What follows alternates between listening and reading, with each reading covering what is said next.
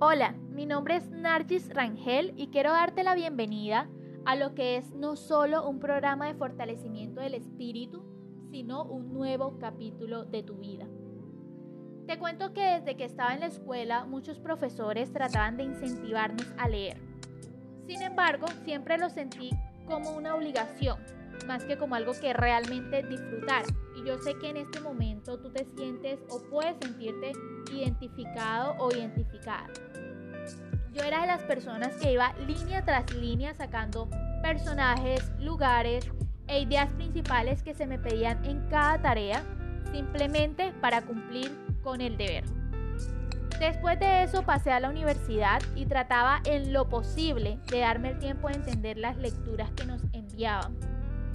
Luego comencé a interesarme por leer los libros de personas reconocidas simplemente para comprender por qué le daban tanto crédito a sus escritos.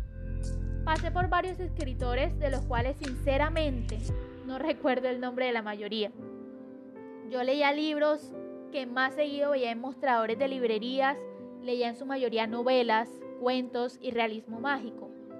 Pero aún así, seguía sin entender qué era lo que muchas personas les atrapaban de esas obras. Y es que bajo mi punto de vista o bajo mi perspectiva, planteaban o plantean una gran historia, pero no me estimulaban. Después tomé la decisión de ser parte de una red de mercadeo. Y vaya sorpresa, allí también nos recomendaban leer. Desde el minuto en el que a mí me hablaron de la importancia de la lectura y en mi mente solamente pasaba el pensamiento de no disfruto leer, no disfruto leer, no disfruto leer. Pero esto fue cambiando poco a poco tras escuchar a varias personas citar diferentes fragmentos de los libros. Fui comprendiendo que cada uno de esos fragmentos me hacían ver el otro lado de la moneda, me hacían plantear preguntas que nunca habían pasado por mi mente me hacían ver cosas que antes no había visto en mí y decidí ir por cada uno de esos libros. Para mi sorpresa, muchos de ellos los terminé de leer en un día y fue ahí donde entendí que no era cuestión de que no disfrutara la lectura, era cuestión de que había caído en el cliché de odiar la lectura. Quizá porque no había encontrado en ella algo que aportara a mi vida y no quiero que me malinterpretes, no significa que ahora tú también debas inclinarte por leer libros que solamente aporten a tu vida, aunque te lo recomendaría mucho. A lo que me refiero es que en mi caso llegué a disfrutar de la lectura en el momento en el que encontré el género literario que me atrapaba. Puede que a ti te atrape leer novelas y está bien, no hay nada de malo en ello.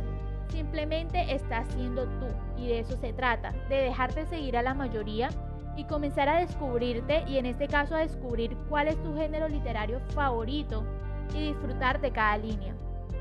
Hay personas que a veces no leen ni siquiera porque no sepan cuál es su género literario favorito, sino que no lo hacen porque a su alrededor hay personas que incluso llegan a mirarle raro o a criticarle por leer y dejan de ser quienes son y de amar lo que aman por complacer a una mayoría. Comienzan a traicionarse a sí mismos por complacer a una mayoría.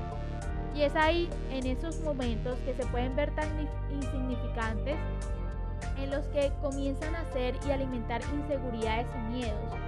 Piensas en el qué pensarán los demás si ven que de pronto te inclinas por un género literario que quizá no entre en sus gustos. Piensas en que quizá no te aceptarán por ello, piensas en que puedes ser rechazado o rechazada sin darte cuenta que a la única persona que estás rechazando es a ti misma o a ti mismo. En este momento quiero que pienses en las tres personas más importantes en tu vida te daré un momento para hacerlo. Listo.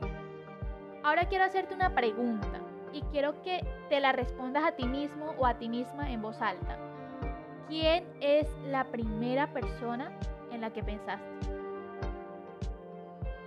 La mayoría no piensa en sí mismas. ¿Sabías? Ni siquiera se colocan en segundo o en tercer lugar. Es más, ni siquiera se consideran dentro de la lista sin importar qué puesto ocupen. Y está bien si no pensaste en ti en primer lugar. Lo que quiero que entiendas y te lo recalco es que tú eres la persona con la que vas a pasar el resto de tu vida, nadie más. Así que comienza a hacer las cosas que te gustan, comienza a hacer las cosas que alimentan tu alma Comienza a hacer las cosas por ti y para ti, sin olvidar que no debes pasar sobre absolutamente nadie. Y luego de que lo hagas, verás cómo comienzan a llegar a tu vida personas que comparten tus gustos, tus ideales, tu visión e incluso tu libro favorito.